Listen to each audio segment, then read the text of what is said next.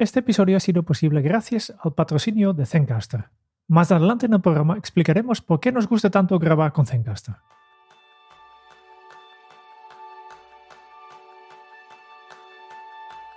Como bien sabes, habitualmente empezamos la introducción del podcast planteando una pregunta, un problema o un reto que la entrevistada, en este caso, sabe solucionar.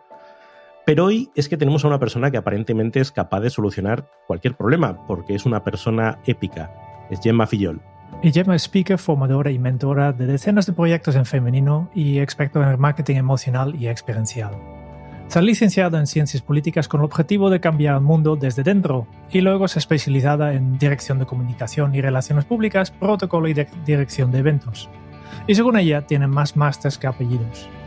Gemma es la creadora extraordinaria, una comunidad de mujeres emprendedoras que quieren vivir su talento y donde también encontramos a Noé Gil, que hemos entrevistado en episodio 182. Y además acaba de publicar su libro Sé Épica, en el que asesora a mujeres sobre cómo construir una vida profesional y personal alineada con sus valores y su talento. Bienvenidos a un nuevo episodio de Kenso, el podcast donde descubrirás cómo vivir la efectividad para ser más feliz.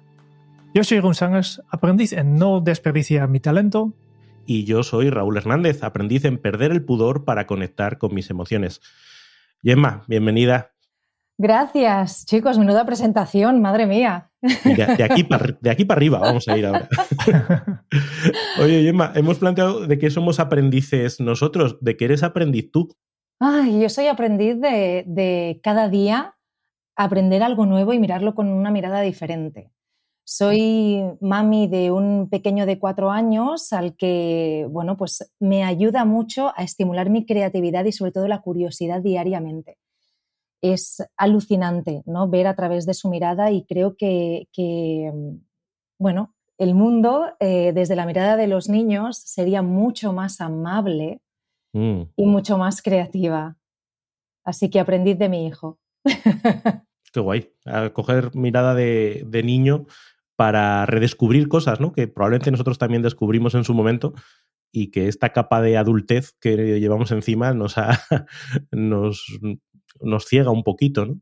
Pero absolutamente, ¿eh? yo, yo tengo como un diario, porque además eh, yo soy súper olvidadiza y me apunto cosas que me dice mi hijo que me explotan la cabeza y que realmente digo, ¡wala! ¿Cómo no he sabido, ¿no? ¿Cómo no? Ahora no recuerdo, ¿no? Pero mi hijo hace un poco, ah, sí, no, me dijo hace poco, ¿podemos comprar esta idea? Y pensé, ¡uh! Digo, un supermercado para vender ideas, esto sería maravilloso. Creo que haga un NFT, ¿no? Se llaman ahora estas exacto, cosas. Exacto, por favor, total, total. Oye, em, en, la, introducción te ya, he explicado que te has licenciado en las ciencias políticas con objetivo de cambiar el mundo desde dentro. Estas son tus propias palabras, ¿no? Y, mi primera pregunta que viene a la cabeza es, vale, pues si tan, tan joven ya quieres cambiar el mundo, ¿de dónde venía esta necesidad de cambiar el mundo, de mejorar el mundo? Bueno, yo siempre digo que tengo una, soy muy naif y precisamente estudié ciencias políticas porque pensaba que yo podría cambiar el mundo. cuando, cuando acabé la carrera dije, bueno, mm, sigamos buscando. Eh, no, cuando acabé la carrera, eh, enseguida, enseguida encontré trabajo antes de acabar la carrera y lo que me di cuenta era que para poder desarrollar mi carrera como experta en comunicación y política tenía que apuntarme a un partido. Y tenía que afiliarme y tenía que defender unas ideas en las que yo no estaba 100% de acuerdo. Ahí empezaron a patinar un poco mis valores y, empecé a trabajar para una fundación que, mm, que, ha sido mi gran, bueno, digamos, donde más donde he desarrollado mi carrera profesional durante más de 11 años, una fundación que es de, se convirtió en centro tecnológico de la Generalitat de Cataluña, donde tuve la posibilidad de trabajar en comunicación política, es decir, trabajar para políticas públicas y no para partidos, aunque no nos engañemos, las políticas públicas las hacen los partidos, o sea que, ¿no?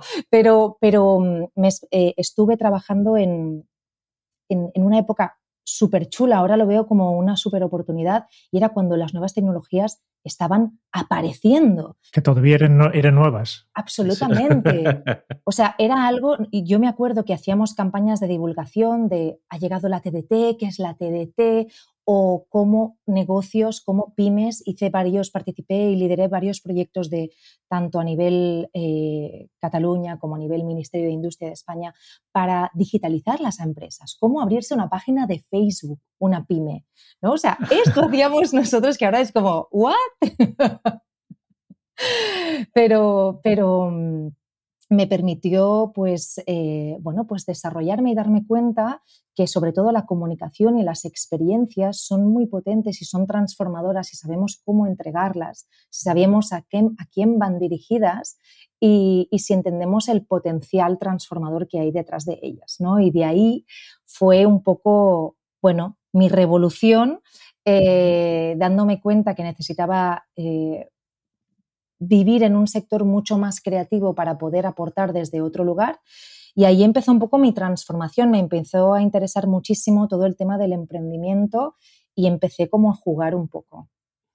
Y ahí es donde empezaste a ver que para transformar el mundo a lo mejor había otra manera, ¿no? Que no era solo la política, sino que también a través de, la acción directa, ¿no? De, esa, de esa comunicación y de esa transformación a través de las emociones. Para mí la comunicación es un superpoder. O sea, creo que dominar la comunicación puede determinar el éxito que tengas o no en la vida, porque al final la comunicación es todo. La comunicación es este podcast, es cómo la persona al otro lado lo está recibiendo, pero también cómo esta información ella la transforma en acción para ella, en acción para ayudar a alguien de, no lo sé, de su, barrio, de su municipio. La comunicación es gestión de conflicto, la comunicación es cómo tú pides tanda en una carnicería, esa energía que de repente dices, mmm, esa persona me gusta. no, es que la comunicación es absolutamente todo. A nivel personal es también como tú te hablas a ti misma. Entonces, pienso que, bueno, y como, como antes hablábamos antes del podcast, la comunicación es también lo que no se dice y lo que se ve. Lo que no se ve pero se siente, que yo digo muchas veces, ¿no? De no sé por qué, pero quiero comprar este producto o me gusta esta persona porque me hace sentir de esta determinada manera.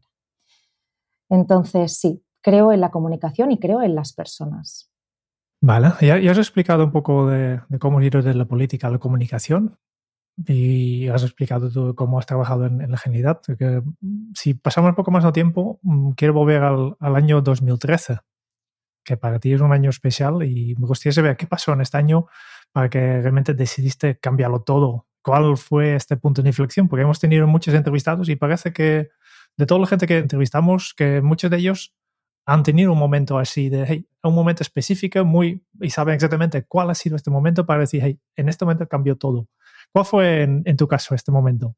Yo tenía muy claro que estaba jugando, estaba encontrando la manera, eh, empecé creando una empresa con una colega sobre cómo eh, crear bodas handmade, eh, empezamos a crear un curso online, se vendió súper bien, nos contactaron editoriales, yo estaba como jugando a ver si esto que me habían dicho de emprender era posible. Honestamente, no lo creía posible porque a todas las personas con las que hablaba me decían, bueno, esto es más un hobby, es una fuente de ingresos secundaria.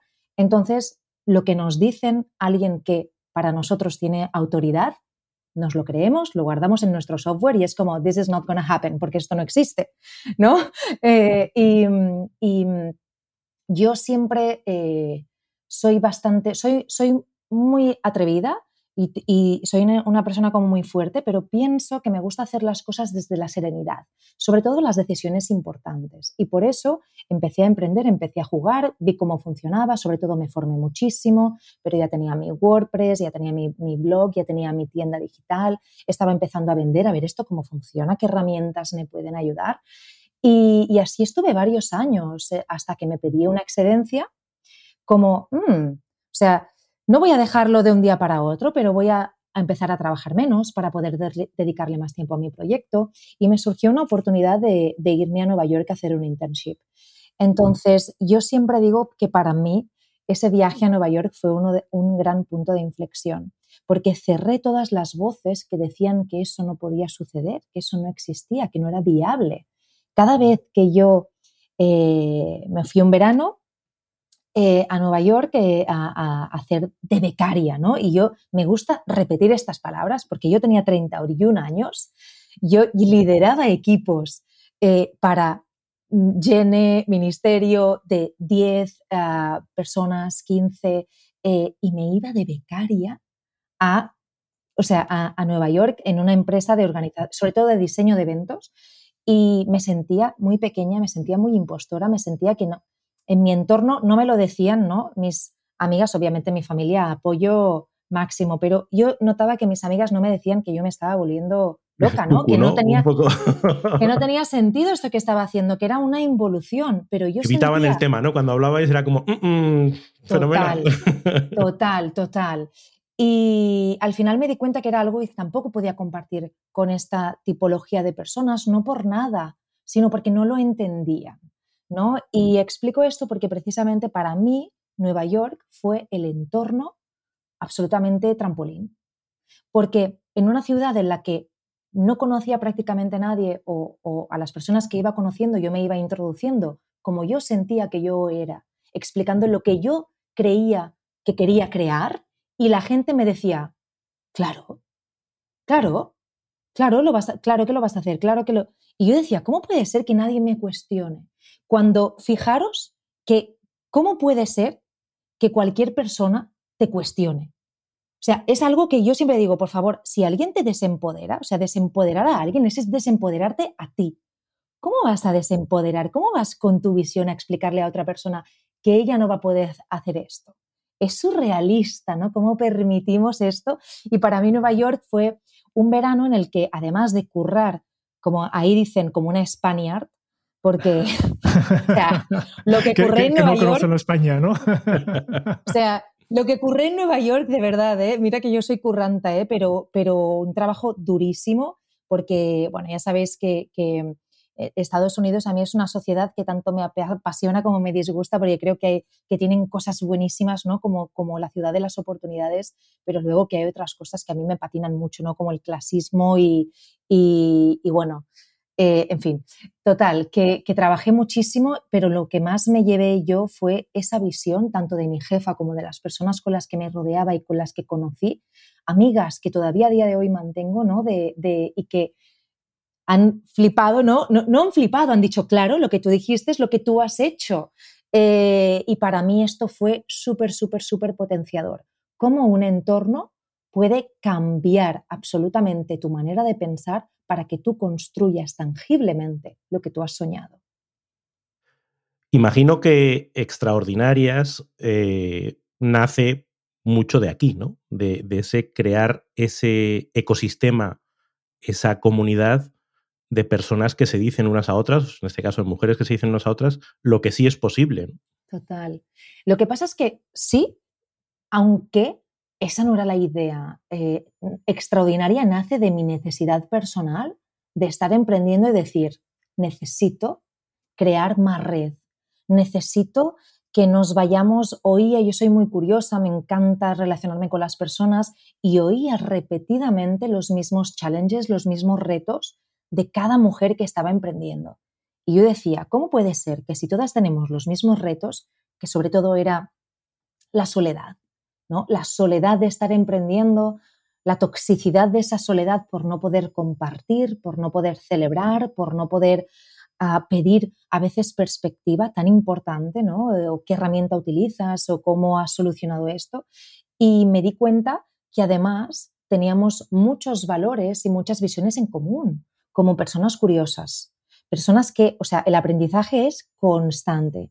Personas habitualmente que están muy, muy, muy ligadas a su crecimiento personal. Consideran que su crecimiento profesional va muy ligado a cómo ellas crecen personalmente, ¿no? Y de ahí yo fui diciendo, ostras, esto hay que construir algo. Y, construí eh, un espacio en el que encontrarnos diferentes emprendedoras, pero que hubieran pues una persona que viniera a explicarnos una masterclass. Y yo recuerdo cuando lo construí pensé, yo lo voy a vender, porque Claro, digo, porque para, o sea, para probar el mercado prefiero venderlo aunque sea un precio en el que yo realmente no gane, pero quiero, quiero testear el mercado. Y lo primero que hice fue comprender dónde yo podría encontrar a mi público. Y en ese momento, eh, para mí, mi público estaba en el blog de Mr. Wonderful que no sé si os... Para mí fue como, ¿dónde, qué hago? publico, dónde puedo yo hacer publicidad eh, nice y, con mucho valor. Y así que mi primera inversión fue postear en el post de Mr. Wonderful. Me costó dinero ¿eh? en su momento porque movían mucha audiencia. Y, y, esa fue mi primera inversión y el primer año extraordinaria se apuntaron una treintena de personas. O sea que bastante bien. y eso no ha dejado de crecer hasta, bueno, por lo que he visto en junio, si el COVID quiere, tenéis, eh, recuperáis un evento presencial que promete mucho, ¿no? En noviembre, eh, pasado noviembre, hicimos nuestro primer evento presencial en pandemia, que fue, que fue, o sea, si el noviembre pasado fue alucinante. O sea, fue eh, otro, para nosotras fue, porque también nos lo dicen las personas que asistieron, otro nivel, otro nivel de, de cómo entregar contenido, otro nivel de cómo también estábamos, el contexto eh, requería pues el no contacto, por tanto, desarrollamos nuevas maneras de crear vínculo sin contacto y a través del contenido, a través de las dinámicas. Bueno, esto es a mí lo que me fascina construir y crear. Y, y efectivamente, en junio, ahora que ya vemos que tenemos que hacer cosas en pandemia, porque la pandemia se va a quedar, eh, ha llegado para quedarse tercer año ya pandémico em, y aquí hay que construir, hay que crear y además es que yo os lo decía antes, para mí, aunque mm, lo hemos pasado mal, porque mm, francamente ha sido muy duro y muy complejo, pero las crisis son super oportunidades de crecimiento y tú decides, ¿no? Si las tomas o si las dejas pasar y nosotras somos muy guerreras en ese sentido. Me gustaría saber un poco más sobre este de extraordinaria, porque seguramente hay oyentes, eh, mujeres y hombres, que están también tienen su propio negocio, su propio proyecto y también tienen este, esta idea de, hey, estoy solo aquí. Total, total. Ya, has mencionado que, habéis hecho un, organizado uno varios eventos, pero claro, un evento en tu día a día no te ayuda a, no, no, no, sentir esta soledad. ¿Qué más puedes hacer? ¿Qué, qué, ¿Cómo puedo yo en, mi día a día que estoy, no estoy solo, aunque yo estoy aquí en mi despacho delante del em, ordenador, la pantalla, todo el día aquí cerrado? ¿Cómo, cómo, cómo conseguís que, que estos emprendedores eh, no están tan solas y, y, sienten esta comunidad y sienten esta conexión con, con gente como, como ellas?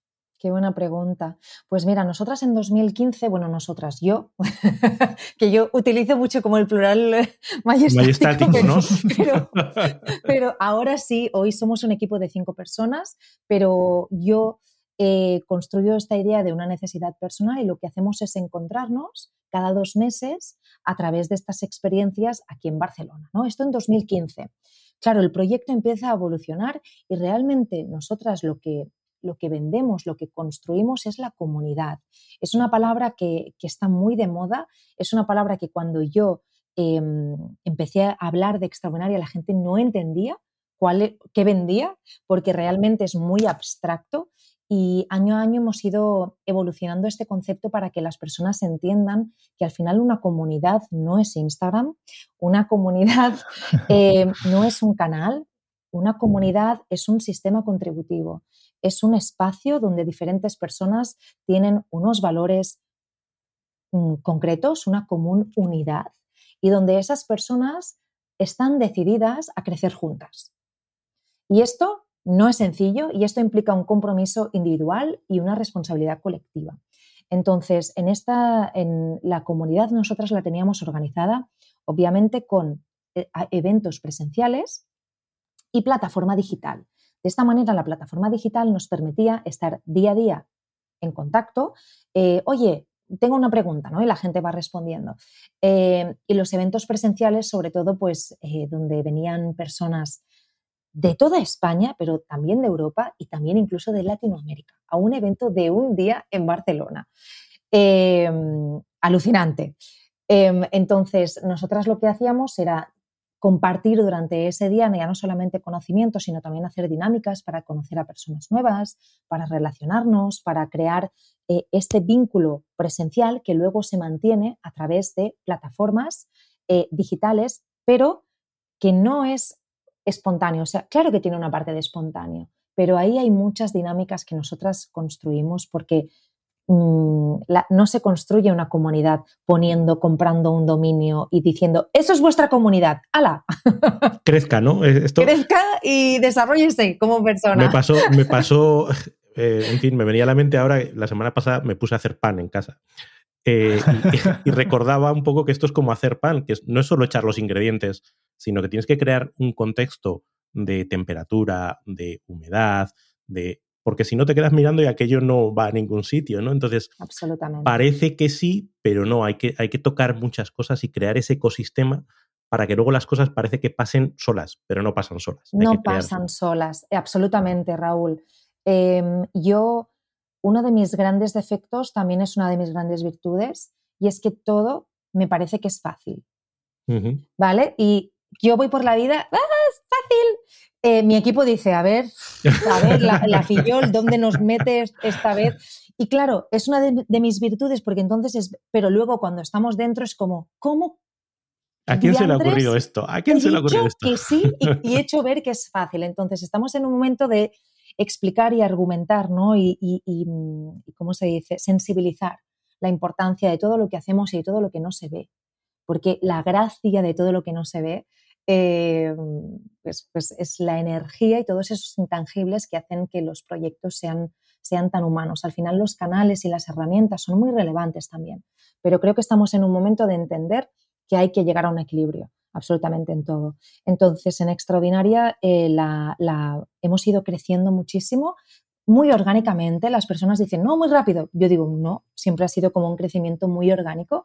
Em, y ahora sí que nos sentimos que estamos bastante consolidadas en el sentido de que entendemos nuestras líneas de negocio, tenemos líneas de investigación, tenemos líneas de producto. Por ejemplo, hay un proyecto que yo estoy súper orgullosa de Extraordinaria, que es el Observatorio, que es que cada año investigamos y entrevistamos a más o menos unas mil mujeres para entender cómo lideran, cuáles son los retos de liderazgo y del emprendimiento en femenino, cuál es su comportamiento, cómo ha ido la pandemia, cómo lo es, y hacemos realmente, este es un proyecto colaborativo gracias a todas las mujeres de dentro de la comunidad que participan voluntariamente desde coach, eh, expertas en, o doctoras, eh, hasta diseñadoras gráficas, y nosotras lo divulgamos con la idea de transferir ese conocimiento a la sociedad y que las, tanto los medios de comunicación como las mujeres puedan entender y decir, ostras, pues, pues sí, pues este año a nivel de bienestar emocional, eh, la pandemia, por ejemplo, o sea, nos ha tocado a todos, ¿no? Pero a las mujeres sobre todo y a las mujeres que, que, tenemos proyecto propio, quizás también nos pasa a vosotros, hombres, que como tenemos proyecto propio es como, bueno, pues está en casa, tiene, tiene, puede hacer cosas, ¿no? y, lo que hemos aprendido durante estos dos años es que teletrabajar eh, no es estar en casa con un ordenador, ¿eh? es también tener ese contexto que hablábamos de un poco de, paz, eh, de tranquilidad y de poder poner foco. Entonces, nosotras la pandemia nos ha dado bastante fuerte porque, claro, de repente nos encontramos, hicimos la última experiencia el veintipico de febrero del 2020, cuando justito, pero no había ningún, o sea, sí que empezaba a estar eh, en Italia, y, pero aquí en España era como, de repente los geles hidroalcohólicos nos costó muchísimo encontrar geles hidroalcohólicos. Recuerdo que pedimos a las mujeres que cada una se trajera su gel y pusimos geles, pero no teníamos ni idea, pero ni idea de la que nos venía. Pero ni idea, ¿eh? Y ninguna, nadie y ningún indicio tampoco de, de si podíamos celebrar o no podíamos celebrar. No, no, no, no, para nada, o sea, para nada. Sí que 15 días después, eh, porque yo tenía una colega que también estaba haciendo una experiencia, eh, fue, o sea, ya empezaba a no nos podemos reunir, no, pero yo recuerdo, yo no sé vosotros, eh, pero igual que decíamos que cada uno recuerda su punto de inflexión en cuanto ese momento, pues yo recuerdo ese 13 de marzo de ir a buscar a nuestros hijos al cole y de decir, no sé. ¿Volverán o no volverán? ¿Volverán? o sea, 15 eh, días, y yo, yo soy muy, muy naif, como os decía al principio, yo estaba convencida que esto eran 15 días. Luego, luego dije, va un mes, va tres. Entonces nosotras estuvimos re, nosotras teníamos cuatro eventos programados para 2020 eh, y estuvimos luchando para hacer el evento, deshaciendo el evento, eh, reprogramando, reprogramando ponentes, Y recuerdo perfectamente una conversación con, una, con un director de un centro de convenciones en Barcelona que me dijo, ¿quieres parar ya de luchar? Ríndete, ¿no? Ríndete a los hechos. Y yo me quedé como, ¿perdona? Y pensé, claro, él ya estaba en otro, él, ya había asumido. Y nosotras, y, si te soy sincera, esta, aportación que me hizo, me hizo a mí un boom en el cerebro porque yo me he desgastado tanto. El 2020 de luchar, de luchar, de luchar contra algo en lo que... a, toro, pasado se ve fácil, pero si, hubiera, si hubiera salido bien, hubiese sido la que resistió mientras otros se rendían. Que, eso es fácil de, de criticar ahora, ¿no? Pero...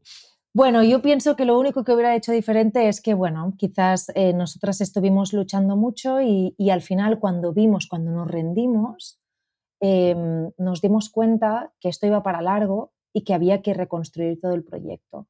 Y en 2020, en tres meses, em, con mi equipo que es brillante, reconstruimos toda la comunidad y la pivotamos a una app, a una app móvil que es nuestra app y, toda la experiencia de Extraordinaria está dentro de una app propia donde em, construimos experiencias digitales a través de la app eh, y ese sentido de comunidad y luego haremos las experiencias que nos dejen hacer, pero, pero ahora hemos encontrado una manera, mm, realmente es lo que yo llamo el concepto digital, la importancia de mezclar lo físico con lo digital y entender que los dos formatos son muy potentes si trabajan juntos. Fíjate que eh, revisando tu web dije, uy, se le ha colado una rata, ha puesto digital. Esto es muy de mi marca personal. a la tercera o cuarta vez que lo vi dije, yo creo que va a ser intencionado. o tiene un problema con el teclado, que siempre sale igual. Sí, esto forma parte, de, forma parte de mi marca personal y es algo que, mm, me gusta mucho. Mm, quizás una de mis creencias era que no podía divertirme porque me resta profesionalidad la diversión o, hacer las cosas con sentido del humor. Y esto es algo que mis namings, los conceptos, en extraordinaria la gente también le explota la cabeza de cuántos conceptos hay. Digo, ya, necesitaremos una nomenclatura fillol mundo. Porque, porque porque al final, ¿no? Eh, mis cursos, mi, programa insignia, que es experiencialidad, ¿no? Que son todos, son namings muy, muy propios, pues, y, bastante, bueno, creativos. Em, pero sí, sí, sí, sí. Oye, Gemma, una cosa, una curiosidad, porque me has explicado, nos has explicado esto de extraordinaria y me parece súper chulo, pero va dirigido a, a las mujeres. Sí. ¿De dónde viene este, esta necesidad, este, tu enfoque en, ayudar a, emprendedoras y, las mujeres? Y, y, por qué no, no, creo que sea porque no, te gustaría trabajar con nosotros, los hombres. Yo creo que hay otra cosa aquí. No, a mí me encantan los hombres, las mujeres, los perros y los gatos. Eh, eh, Extraordinaria es una comunidad que quiere ser muy inclusiva, pero es exclusiva para mujeres que no excluyente. Porque las mujeres tenemos unos retos muy concretos y a lo largo, sobre todo, de investigar a través del observatorio, de este producto más de research, de este proyecto, no producto, de research en extraordinaria, nos hemos dado cuenta que las mujeres emprenden diferente, que las mujeres tienen unos retos concretos em, y que a las mujeres todavía les cuesta mucho eh, emprender porque vivimos en una sociedad que aparentemente es igualitaria, pero en la realidad todavía no lo es. Entonces, em, yo que soy politóloga, que me apasiona el género, que veo cómo, os diría que hasta la comunicación y el marketing tiene género. La manera como las mujeres nos presentamos es muy diferente como los hombres se presentan, ¿no? La manera como queremos generar autoridad o cómo queremos generar vínculo. Y, extraordinaria, a mí me encantará liderar un proyecto más adelante con hombres y mujeres, porque eso significará que ya estamos en un punto de partida más igual, ¿no? Pero, pero hoy en día em, todavía, sobre todo por los miedos, por las dificultades y por los challenges. Eh, por ejemplo, hay una frase en Extraordinaria que se repite constantemente, Jeroen, que es, yo emprendo a raíz de la maternidad. O sea, esta frase en Extraordinaria es, recurrente. No, yo cuando tuve mi primer hijo ya decidí emprender, porque claro, y es como, wow. O sea, esta frase la dice un hombre y dices, no tiene sentido esto. ¡Qué tontería! Es ¿Por qué te pones más trabajo? Precisamente cuando, ¿no? Entonces, vivimos en una sociedad donde mm, tenemos un challenge eh, súper grande y es el challenge de cómo organizar, cómo conciliar, cómo, el sistema en el que, este productivo en el que estamos metidos, eh, no es compatible con crear una familia, ya independientemente que tengas hijos o no, ¿eh? porque al final eh, la conciliación no va de tener hijos o no, puede ser que tengas que cuidar a tus mayores, y yo he tenido que cuidar a, mis mayores ya, y que acompañar a morir. Y, es muy fuerte, es muy fuerte. Y es, eh, bueno, poner conciencia en que realmente tenemos que buscar nuevas maneras de producir, de generar riqueza y de poder sentirnos y acompañar a las personas que están, que están con nosotros. Entonces, em, ahora me he ido de tema, pero... No, pero incluso es que ya no, ya no, es solo una cuestión externa de, como dices, de conciliar con hijos o con, con eh, mayores o con dependientes, sino la posibilidad de ser personas más allá de entes productivos, ¿no? Eh, yo recuerdo alguna, alguna conversación que tenía en este sentido, pues con alguna organización que se estaba planteando, sobre todo que las nuevas generaciones ya no aceptan el contrato anterior, ¿no? De, de tú trabajas mucho y entonces te ascenderemos y ganarás dinero, que ya había gente de 20 años que decía, no, yo es que, es que quiero viajar o quiero salir y esto de trabajar tantas horas no me convence. Y a la gente le explotaba la cabeza y dice, claro. es que no necesitas esperar a tener un hijo para justificar que quieres hacer otras cosas en la vida. No. Puedes querer hacer muchas cosas, otras cosas en la vida y el, esa visión de trabaja mucho y ganas dinero, pues, pues habrá que equilibrarlo de otra manera. Y es verdad que... O acumula muchos cursos, ¿no? Porque cuantos más másters significa que vales más. Claro, y luego la, realidad. exacto, exacto. Entonces, hay muchas cosas de antiguo paradigma y, de nuevo paradigma que, mm, que, claro, hay muchas personas que les explota la cabeza cuando les dices, no, es que para qué. Para que nosotras, por ejemplo, en, nuestra, en, mi empresa, en WOW, trabajamos seis horas al día. Es que ¿para qué ocho? ¿Quién ha dicho esto? Quiero decir, a ver.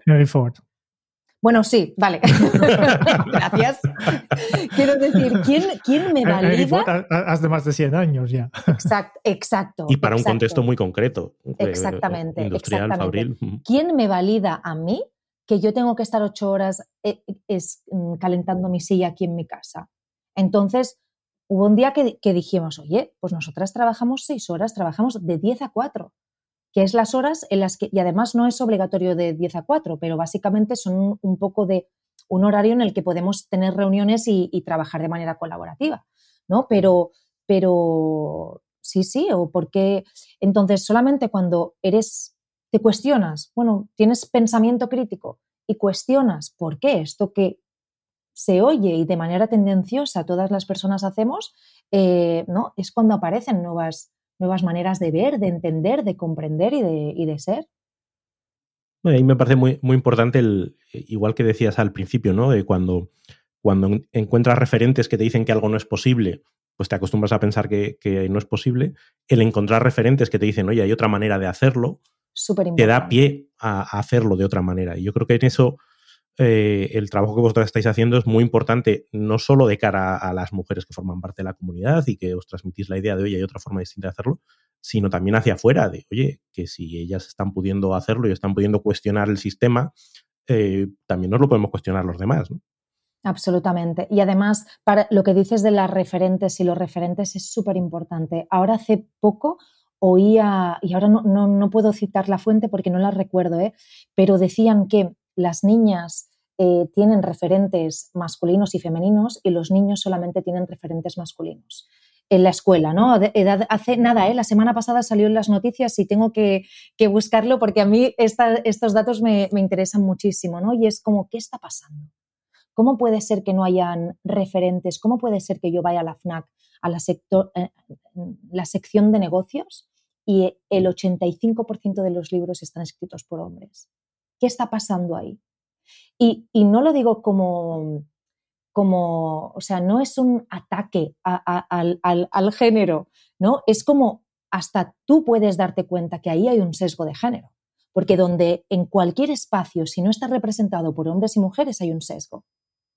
Pues aquí en Kenso somos tres hombres. Tres señoros, somos tres señoros totales. tres señores total. No, pero, somos me, muy refiero, me refiero a, a, nivel social, no me refiero, obviamente, pues tú escoges las personas, yo también en mi empresa pues somos cinco mujeres, intentamos eh, buscar personas con los mismos valores, con las mismas afinidades, complementarias a la hora de trabajar, pero me refiero a nivel social, ¿no? Cuando voy a, a un museo y todos los artistas son hombres, cuando voy a, ¿no? Entonces queda mucho trabajo por hacer.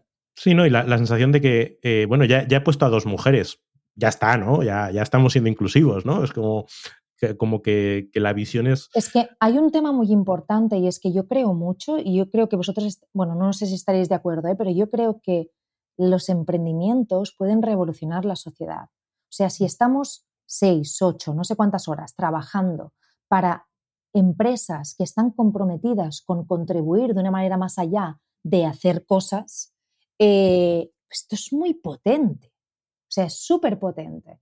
Entonces, creo que la mirada femenina es muy relevante a la hora de construir empresas, porque las mujeres están... Em, todo el tema del propósito, no hay ninguna, quizás sí, ¿eh? ahora estoy generalizando, pero en extraordinaria lo vemos. Todas las mujeres tienen un propósito, tienen un porqué.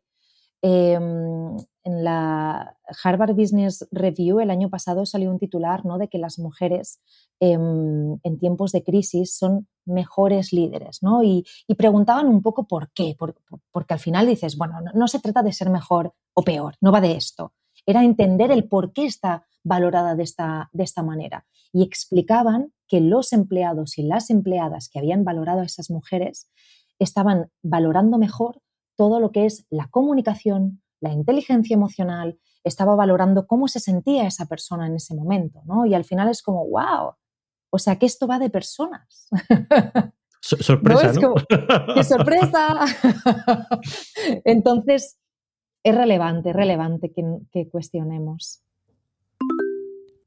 Grabar de forma remota, sea una entrevista para un podcast, tal como estamos haciendo ahora, o un testimonio para tu servicio o producto, puede ser un desafío, pero no tiene que por qué serlo. Zencaster hace que el proceso sea rápido y sencillo, como debe ser. Ya sabes que nosotros somos perfeccionistas en cuanto se trata de la calidad de lo que producimos. Y por eso, antes de lanzar el primer episodio de podcast, hemos investigado docenas de aplicaciones y servicios para la producción del audio. Y hemos elegido Zencaster por dos razones principales. Primero, Zencaster es muy fácil de usar. Esto es muy importante para nosotros porque no queremos complicar la vida de los entrevistados de podcast, a que a veces no son tan conocedores de informática ni de grabación de audio. Con Zencaster no hay que instalar ninguna aplicación, porque funciona directamente desde el navegador. Todo lo que tienen que hacer nuestros invitados es hacer clic en el enlace de invitación. Y nosotros nos encargamos del resto. La segunda razón por que hemos elegido Zencaster es la calidad de audio. Aunque pueda haber problemas de conexión a Internet, siempre conseguimos la máxima calidad de audio porque, a diferencia de las plataformas de videollamadas, Zencaster graba la pista de audio localmente en el ordenador de cada participante. Y queremos que tú también tengas la misma experiencia fácil que nosotros para todo el audio y vídeo que quieres grabar de forma remoto. Si vas a zencaster.com, y este es Z-E-N-C-A-S-T-R.com, y utilizas el código de promoción Kenso, obtendrás un 30% de descuento en los primeros tres meses. También puedes usar el enlace en las notas del programa que aplica automáticamente el descuento.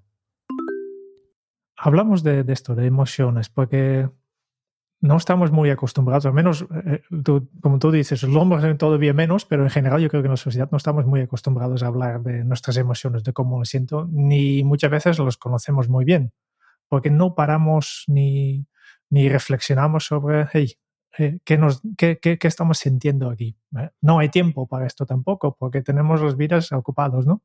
Tú dices, ¿tú, tú qué, qué opinas? ¿Por dónde hay que, hay que empezar para empezar esto de, de la gestión de emocional? ¿Cuál sería un buen primer paso? ¡Wow! a ver, yo pienso que, es un tema muy personal, pero sí que es verdad que, así como, como os digo, que, que, las mujeres tenemos muchos retos, los hombres también tenéis muchos retos. Y uno de ellos es esto, es este, es descubrir, porque también hemos crecido en un sistema eh, que nos decía que el más fuerte es el menos emocional. Y ahora empieza, se empieza a hablar de la importancia de mostrarse vulnerable, ¿no? de la importancia de, construir líderes empáticos, porque al final eh, el liderazgo y la empatía pues es, no es solamente saberse poner en los zapatos de la otra persona, sino saber caminar con ellos, que al final es más complejo.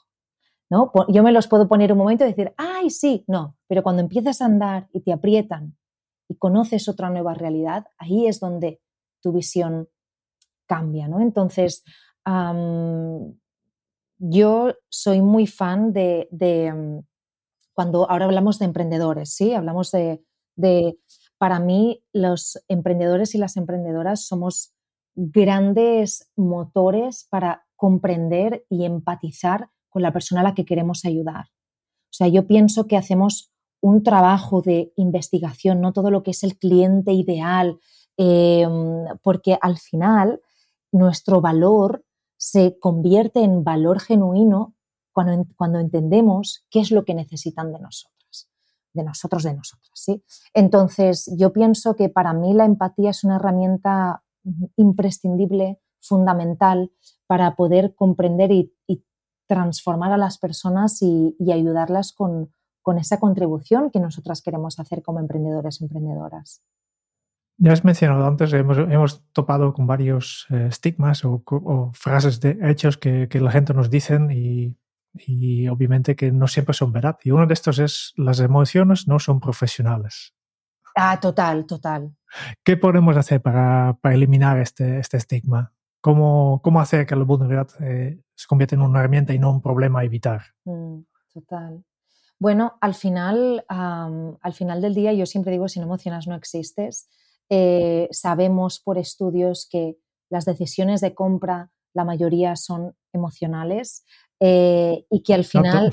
¿El qué, perdón? Todos, todos, todos. No, no, no lo de todos. No. Hay, hay un estudio súper interesante que, que, no sé si lo conoces, es bastante famoso, de, de, un señor que se llama Damasio, eh, ya, ya, te pasaré, pero había investigado personas que tienen una enfermedad cerebral, un, un daño cerebral, que es, básicamente la parte lógica se ha separado de la parte emocional y resulta que estas personas no son capaces ni, ni de tomar la, la, decisión lógica más sencilla. De, vale, si yo te si pregunto a uno de estos pacientes, eh, ¿qué, ¿qué, prefieres? ¿Que te regalo un euro o te regalo mil euros? No son capaces de decidir.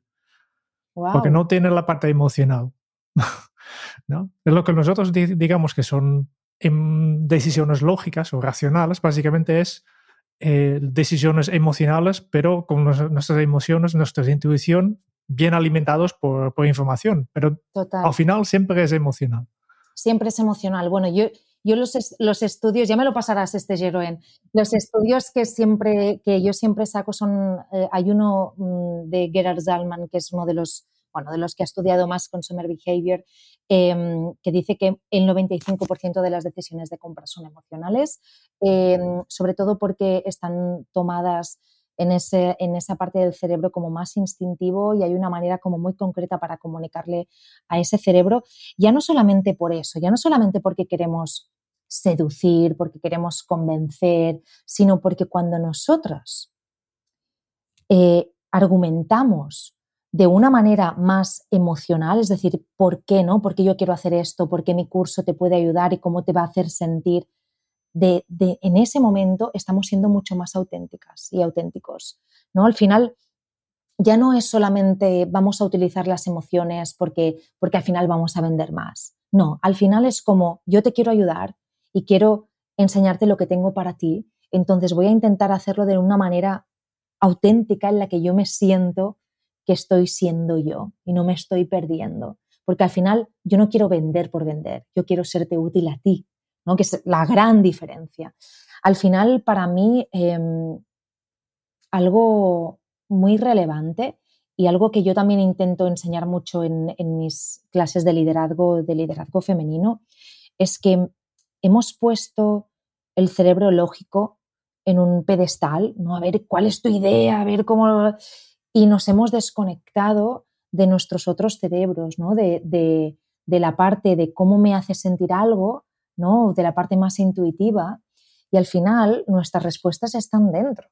Entonces, para mí el, challenge de hoy en día es cómo nuestra comunicación y, nuestra manera de, hacer y de, y de ser y de, y de construir está más alineada con la lógica y también con cómo me hace sentir a nivel subconsciente, porque al final la intuición, ¿no? todas estas herramientas, em, el, yo sé perfectamente cómo algo me hace, cuando algo me hace sentir mal, que digo, mi cuerpo me dice, mm, hay algo aquí que no va bien, hay algo aquí El sentido arácnido, ¿no? De, de Spiderman, como, eh, esto no.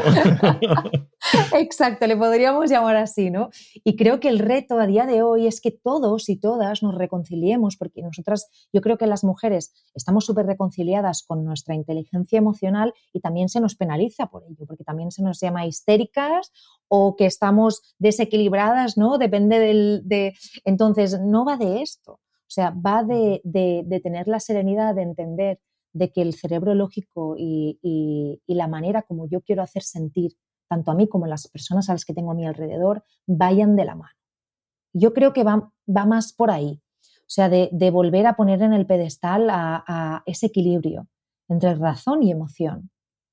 Ahí hay, una parte que a mí me, lleva, y, a lo mejor hago aquí un, cambio de sentido, Jerón, pero em, ese conectar con esos otros cerebros, digamos que la razón es la misma para todos. Es decir, si tenemos que analizar un problema desde un punto de vista lógico, todos deberíamos verlo parecido. Pero en el momento en que entra la parte de los otros cerebros, ya la solución no es necesariamente la misma para ti que para mí. Entonces, en ese buscar esa autenticidad y comunicar desde la autenticidad y hacer las cosas de la autenticidad, gana mucho el, e, esa visión, no sé si de marca personal, ¿no? Pero sí de decir, oye, estas cosas las está diciendo Gemma, con todos sus eh, componentes, pero es Gemma, no es, no es una persona lógica, un robot, que todos los robots vendrían a decir lo mismo, sino que es especialmente eh, suyo.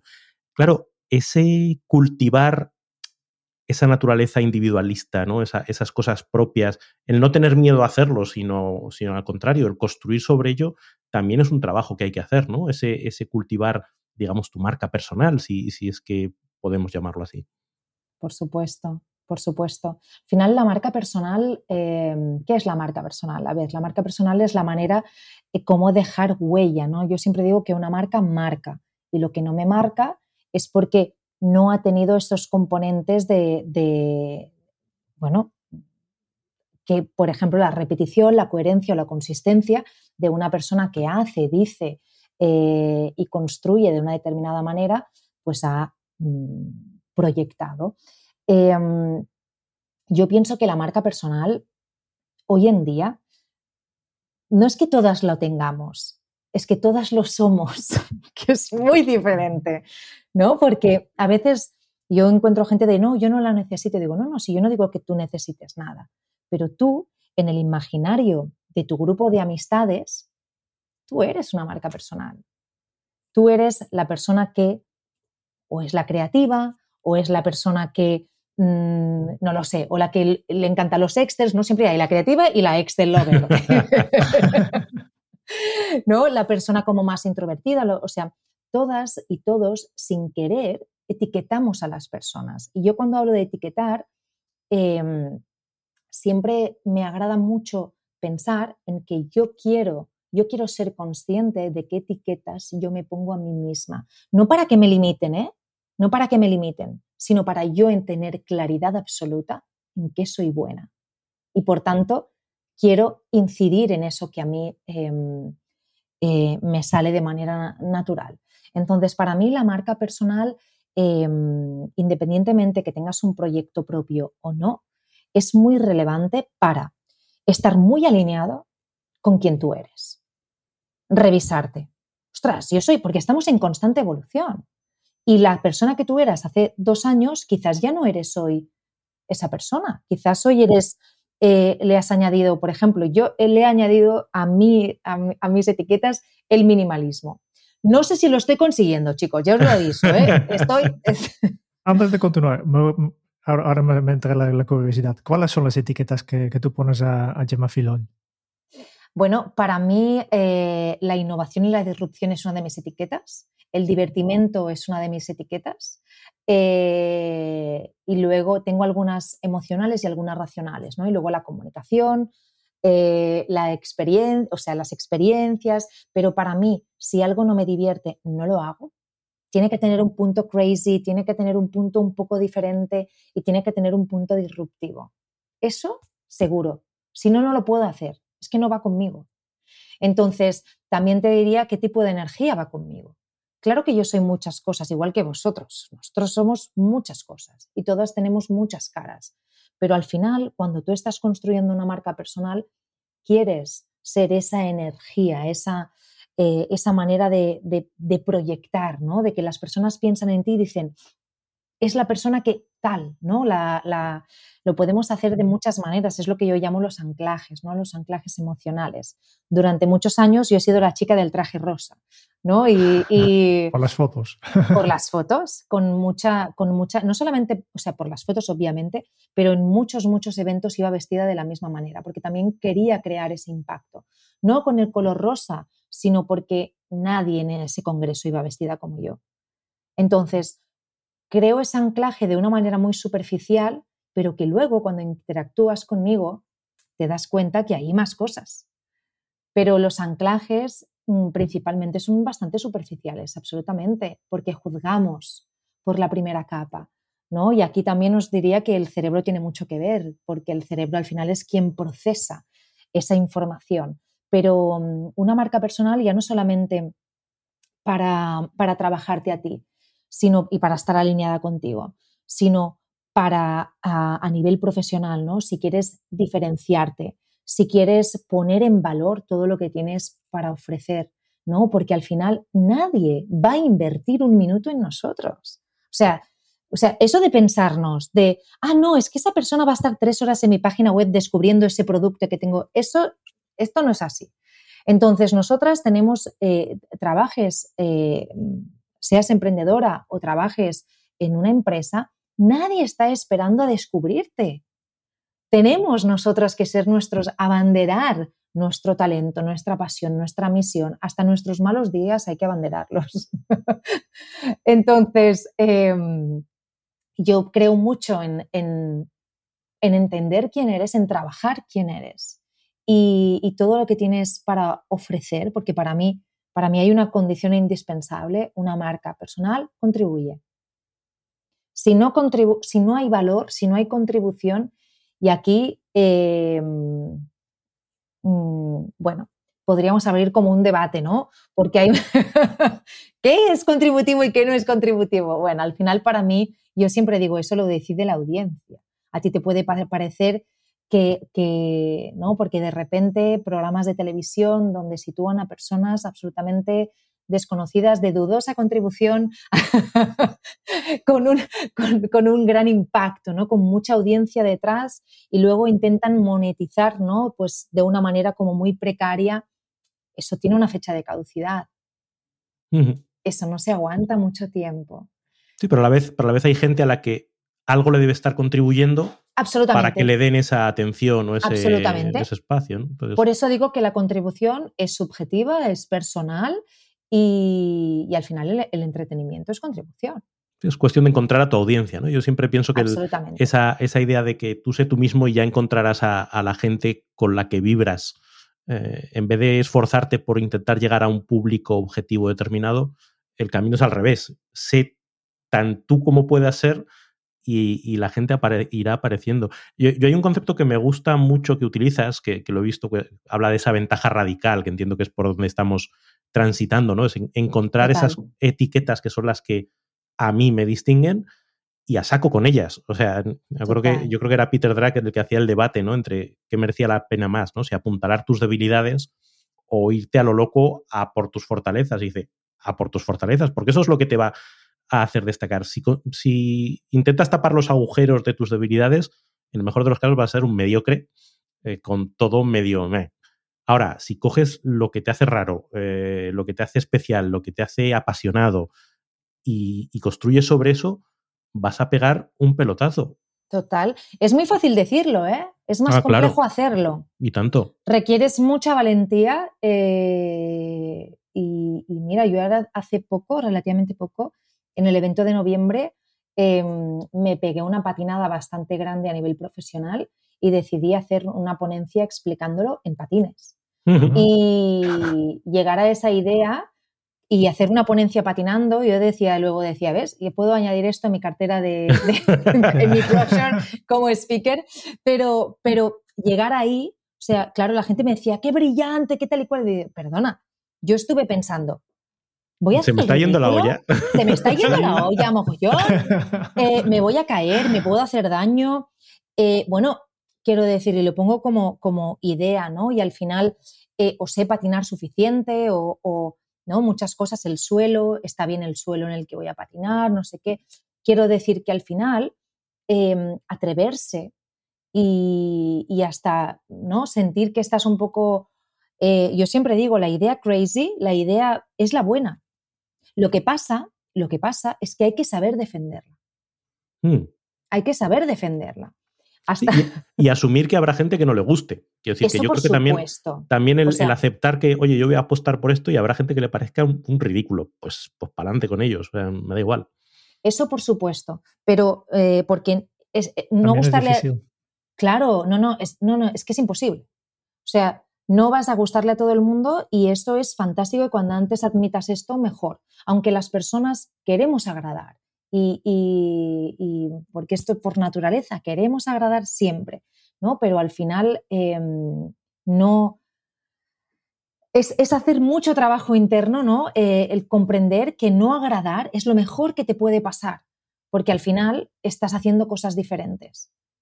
Me explico, es que este discurso es muy sencillo hacerlo y es muy, es muy fácil hablar desde la teoría y es muy complejo hablar desde la práctica, ¿no? Y sentirte rechazada, y sentirte, ¿no? Y, o tener ataques, por ejemplo, en Instagram. El año pasado yo tenía una persona que me, que me, estaba bulleando, ¿no? Todo, todo el rato y, y, era como, ostras, em, o, por ejemplo, una, bueno, gente que, que, sientes que te está acosando digitalmente, ¿no? Pero, y yo que soy una persona que está muy trabajada y que estoy hablando de una o dos personas, eh, estas una o dos personas han estado mucho rato aquí, o sea, haciéndome comer la cabeza, ¿no? Y, lo explico precisamente por si hay alguien que le está pasando esto. Es normal que, una mala crítica nos tenga, em, nos coma un poco la, olla y nos haga cuestionar nuestra profesionalidad y nuestra incluso hasta nuestra carrera. Pero al final, eh, lo que haces con aquello que te trae a la vida es lo que esa, es, esa eres tú. Esa es la que eres tú, ¿no? Cuando superas esto. Y esto para mí es muy importante, porque últimamente oigo como mucha, todas leemos, todos leemos muchos libros, todas vemos como muchas quotes, ¿no? Y al final es como, ostras, hay que hablar también desde la propia experiencia, porque es donde realmente dices, wow, eh, me ha sucedido esto.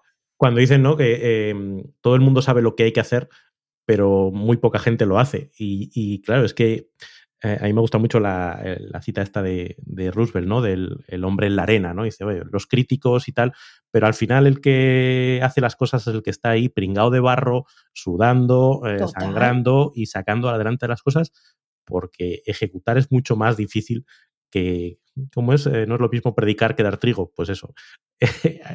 y, a veces corremos el riesgo los que como nosotros, pues predicamos mucho, ¿no? que si el podcast, que si eh, las conferencias, que si papá, pa, decir, oye, hay que hacer un esfuerzo también por trasladar eso a la vida propia y que la gente vea, oye, que todo esto que se dice muy fácil, luego lleva su, su curro por delante, porque si no, yo creo que corremos el riesgo de generar disonancia, ¿no? En la gente. Dice, ostras, esta gente que tan claro lo tiene, que se lea Marco Aurelio por la mañana y, no sé qué, y todo es tan fantástico.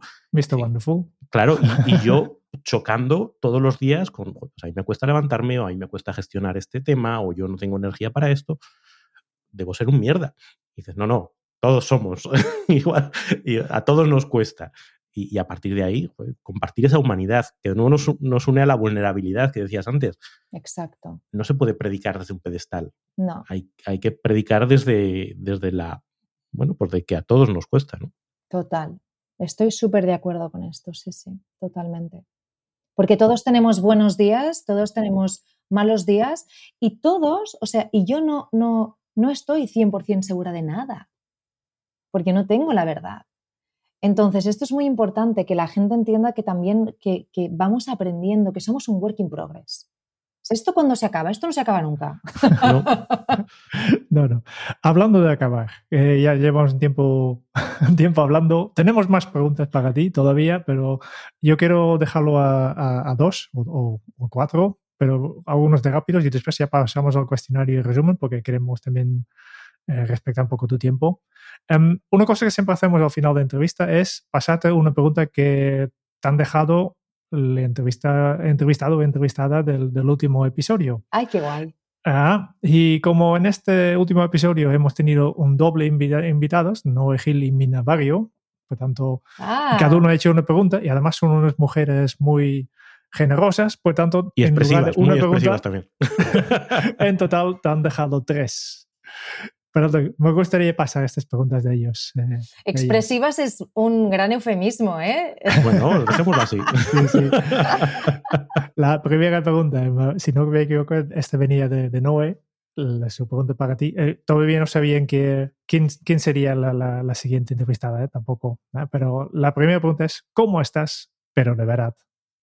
Pues hoy estoy muy tranquila porque nosotras hemos cerrado lanzamiento la semana pasada y, la verdad es que ha sido un lanzamiento bastante complejo, porque el 2022 todavía tiene todo este halo y esta incertidumbre y este cansancio y este hastío y un poco el lanzamiento ha sido un poco así, ¿no? De nos tropezamos y nos volvemos a tropezar y nos volvemos a tropezar.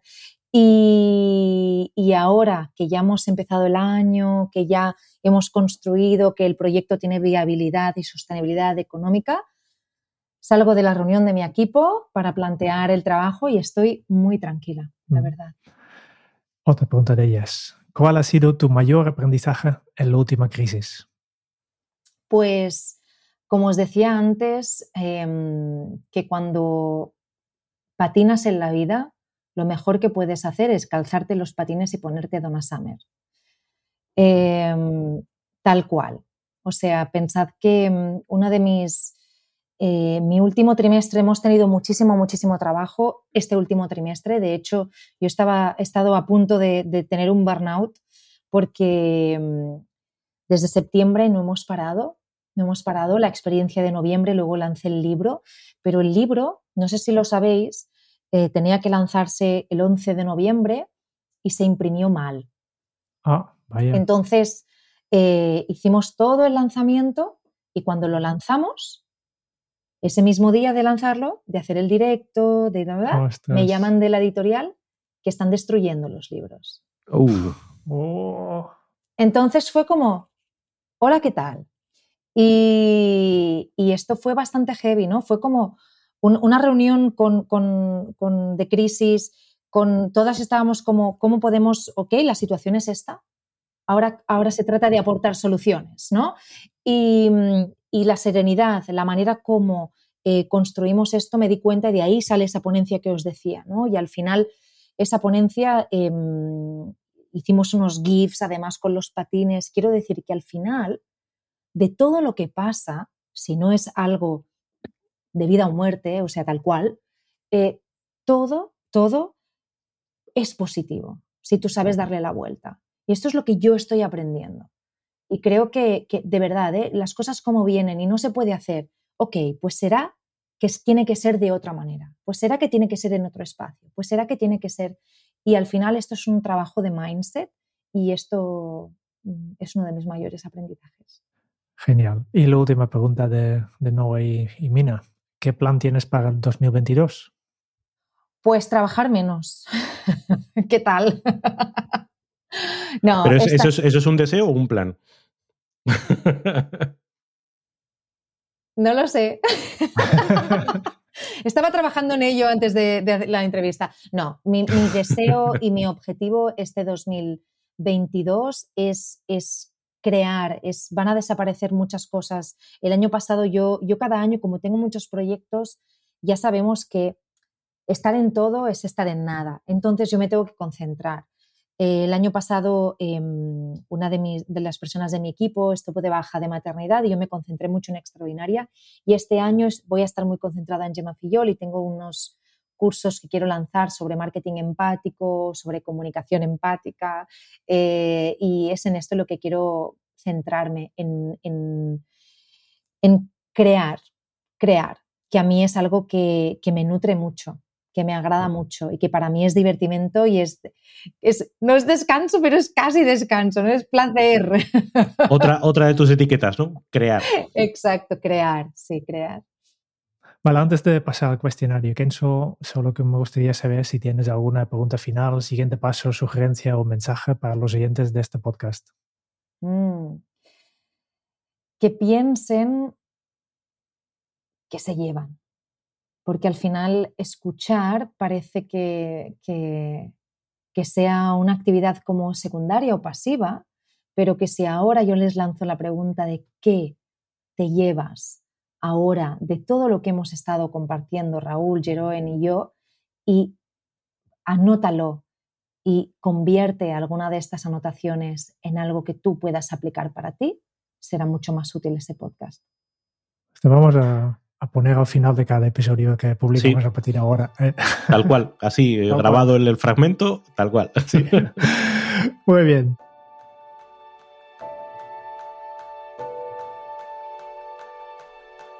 Cuestionario Kenzo. Diez preguntas rápidas, son las mismas preguntas para todos nuestros invitados. Y la primera pregunta que tengo para ti es, si tuvieras que compartir un solo aprendizaje de todo lo que has bebido hasta ahora, ¿cuál sería? Era rápido, ¿no? Este test. Las preguntas son rápidas, las, respuestas no hace falta. A ver, que mm, es que he aprendido tanto, o sea, he aprendido tanto, tanto, tanto, y mm, bueno, que al final la vida, em, todo es orgánico, todo evoluciona y estamos cada día en constante eh, aprendizaje. Por tanto, cuanto más abierta estés a aprender eh, más interesante va a ser tu vida. O sea, la apertura. Estate abierta, estate abierto. Si te relacionas con personas que son muy parecidas a ti, estás haciendo todo el rato lo mismo. Ábrete, ábrete. Sí, este es mi mayor aprendizaje. ¿Cómo se titularía tu biografía? Sin emocionas no existes. Esto es fácil. ¿Cuál es el libro que más has regalado? Y obviamente aquí descartamos tu propio libro. Mm. Es que ahora vais a flipar, ¿eh? pero es que no recuerdo el título. Pero a quien más he regalado es a Chimamanda Ngozi. Eh, Chimamanda es em, ¿Por qué debería ser feminista? Este es el libro y, y tiene tres libros muy pequeños que son aprendizajes, que son libros muy cortos de esta socióloga, antropóloga africana que son, que son muy potentes, sí. Chimamanda Ngozi. No la conozco, pero... Hacer, hacer, la búsqueda, hacer la búsqueda va a ser complicada, pero bueno, ahora, ahora buscamos. ¿Cómo es, eh, eh, ¿Por qué debe ser feminista? Es el título. Sí, ¿por qué debería ser, por qué todo el mundo debería ser feminista? Ahora. ¿no? que es un poco cómo se ha entendido siempre mal ¿no? esta, esta palabra y que da mucha rabia como a 2022 todavía hombres y mujeres se creen que el feminismo es estar por encima de nadie. Sí. ¿A quién te gustaría o te hubiera gustado conocer? Wow. Wow, wow, wow. Pero. Pero, a ver, a ver, a ver. Pero, o sea, mm, ¿con quién me iría a cenar? simplemente conocer a una persona que tal vez ya no está viva. Simplemente a, una persona que te inspira, que, realmente te gustaría crear un rato. Yo, dentro, mira, la primera persona que me ha venido a la cabeza, que es una emprendedora em, brutal, es, es Sarah Blakely, ¿no? la creadora de Spanx. A mí esta mujer me tiene absolutamente fascinada, em, me encanta su manera de, construir eh, empresas em, y cómo lidera Spanx, es, me, encantaría irme a cenar con ella. Em, personas que me hubiera gustado conocer, pues mira, te diría a mi suegra, me hubiera encantado conocer, ¿no? Porque, porque pues no conocer a la persona más relevante de tu pareja es muy impactante para mí, ¿no? Y, como que falta como que falta información ahí no falta una conexión total ¿Qué canción pones a todo volumen para subir el ánimo? Mm. Yo soy, soy muy musiquera. Mm, te puedo dar mis listas de Mueve tu cucu. Eh, pero para mí, Arcade Fire, eh, Bomba Estéreo, Florence and the Machine mm, no faltan. ¿Cuál ha sido la pregunta más interesante que te han hecho? Mm. Es que no hay preguntas no interesantes. ¿No? Hay respuestas poco interesantes, ¿no? Yo creo que no hay preguntas no interesantes. O sea, em, me encanta, precisamente para mí, es un ejercicio, a mí me encantan estas entrevistas porque yo no sé qué voy a contestar, no sé qué me vais a preguntar. Lo único que quiero es ser útil, ¿no? Para la persona que me está escuchando y siempre lo hago desde, esta, desde este lugar. Entonces, para mí, todas las preguntas me parecen súper interesantes. Pensaba que me ibas a contestar la pregunta de ¿podemos comprar esta idea? vale. Eh, ¿Qué se te viene a la cabeza cuando piensas en la felicidad? Pues para mí la felicidad es un, es un momento, es un instante, ¿no? Yo creo que cada día tengo uno de estos instantes, ¿no? Mi momento feliz. Eh, cuando abrazo a mi hijo, cuando mi marido está preparando la cena, cuando mi equipo me dice, hace un, venga, ya lo tenemos, ¿no? Es como, ¡guau! Es una sensación. Yo la siento muy en el estómago y también en el, en el corazón, ¿no? Pero es un wow. Lo, estamos, lo estoy haciendo lo mejor que sé, lo estamos haciendo bien, ¿no? Y, y ese es ese momento de joya. Y creo que lo importante es reconocer ese momento de, de joya, ¿no? Es, me gusta mucho a mí la, la expresión joy en inglés, ¿no? Porque en catalán también la tenemos, ¿no? La joya y en castellano no está y es esa alegría genuina, ¿no? Es como, ah, falta esta palabra en castellano. Sí, además que, no es un estado permanente, sino que son como los Pokémon. Todos los días puedes cazar uno, ¿no? No, hace falta llegar a un, momento vital X, sino que puedes encontrar cada día esos momentos de joya. ¿Lo he dicho? No, no lo he dicho bien. Sí, joya, sí, sí, sí, joya. En italiano también es joya, joya, sí. Em, sí, es de, Y a veces no es propio. Es decir, a veces la sientes pensando en esa persona que te ha explicado eso y dices, esto es muy power, me gusta mucho. Mm. ¿Qué película volveréis a ver cada año? Ah, pues ahí Story, clarísimo. Pero la buena, ¿no? No la cosa esta de Spielberg. no la he visto la de Spielberg, no la he visto, pero la, he escuchado. La ponen muy mal, la ponen mal. Pobre, e, es lo vi, lo vi que, se había como estampado, pero quizás también ha sido el contexto, porque no lo puede haber hecho tan mal, porque es una peli, ¿no? Que no se puede estropear, ¿no? Te falta decir, esa, esa peli no se puede estropear. bueno, creo que, quiero decir que ha adaptado la peli, o sea que no hay una, hay una dirección de arte diferente, hay una reconciliación con las raíces de los artistas, ¿no? Porque realmente... Eh, pero West Side Story es mi película preferida. Eh, yo quería ser bailarina de musicales y, y, el otro día se la ponía a mi hijo, eh, la, la, banda sonora, la nueva, porque además está en Spotify, y mi hijo decía, pero ¿qué es esto, mamá? Porque no, estaba flipando. Y, claro, y, y, es una peli que me encanta, es que me encanta. Y creo que, que ¿no? al final, todo lo que es, ostras, el otro día había Don't Look Up ¿no? Y, es, decía, es que es lo mismo, o sea, vivimos en una sociedad que nos quiere polarizar constantemente. Y es como todos somos lo mismo y todos somos el mismo, ¿no? Entonces, obviamente con nuestras diferencias y con nuestra manera de entender el mundo, pero, pero lo primordial, el motor del mundo, es que cada persona sea feliz y se pueda desarrollar como quiera. Entonces, no entiendo estas capas de y tú eres de esto y tú eres de esto y mira arriba y mira abajo, ¿no? Es como, es muy, muy, muy budista esto de la, de la unicidad, ¿no? Pero es que es así, ¿no? Sí, sí, totalmente. Yo no, entiendo, no, entiendo el mundo. O sea, no, o sea, ¿no? Eh, ayer mira las noticias, ¿no? Rusia eh, estamos a punto de entrar en guerra en Europa. Es como, ¿what? O sea, a ver. Están del siglo XX. O sea, ¿qué es esto? O sea, realmente no, no, entiendo, no, no, comprendo. Entonces, creo que, que, cada vez más, ¿no? Con, o con el tema COVID, ¿no? O, ostras, estar a favor de algo no implica estar en contra de nada. Es, ¿no? Es muy difícil vivir en, O sea, es difícil vivir en sociedad, pero no es tan difícil. Civismo, apertura, eh, contribución, eso suena bastante difícil, la verdad. lo, sencillo no siempre es, lo fácil. Ya os he dicho que era muy naif, yo ya os lo he dicho. Gracias, gracias a Dios que existe gente como tú. Si no, si todos fuéramos cínicos como yo, estaríamos mal.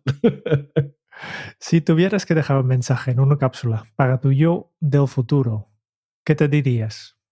Tú confía, tía. Y la última pregunta. ¿Qué preguntarías al próximo invitado y, o la próxima invitada?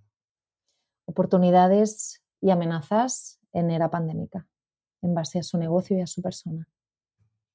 Pasamos a esta pregunta de la próxima entrevista que vamos a hacer. Todavía no sabemos con quién, pero ya lo hacemos. Y solo nos queda una cosa, que es, eh, mientras tú estás hablando, y nos ha encantado este, esta conversación, pero has explicado tantas, has compartido tantas cosas que que siempre nos gustaría compartir un poco nuestras notas. Nosotros, nosotros hemos estado apuntando cosas y, y ahora viene el momento de, de, de, devolver un poco de esta información.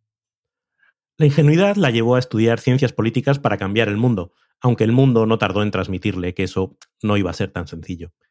Pero aún así no ha dejado de alimentar su mirada de niña como fuente de creatividad y curiosidad.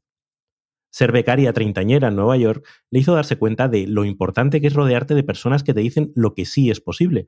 Y de esa experiencia nació la idea de crear el espacio para unirse a otras mujeres extraordinarias, empeñadas en apoyarse desde la solidaridad femenina para romper la soledad y potenciar su talento, compartir sus dudas, sus aprendizajes y sus objetivos, y así emprender en femenino. Y no por una mera cuestión de género, sino por discutir que puede haber una forma diferente de vivir en la sociedad, de producir sin dejar de ser, y de ser un referente de una manera distinta de construir el mundo.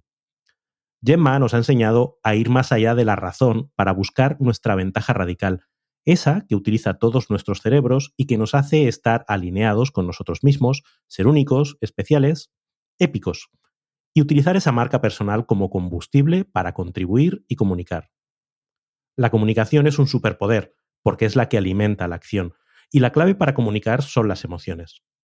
Porque lejos de ser algo vergonzoso que hay que esconder bajo la alfombra, las emociones son las que nos hacen parecer, oh sorpresa, humanos, nos ayudan a entender a los demás y así conectar de verdad a través de la autenticidad con ellos. Porque si no emocionas, no existes.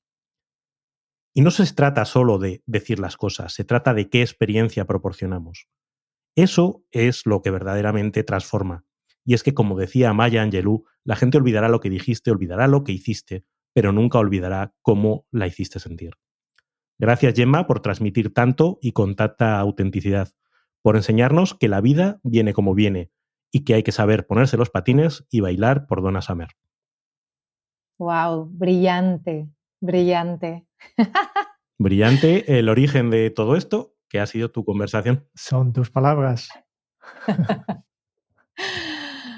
Pues muchas gracias, muchas gracias chicos por este, por este ratito, por este tiempo y, por este brillante retorno. Espero haber aportado algo, alguna idea, algún, alguna emoción a esta audiencia que nos está escuchando y nos seguimos la pista.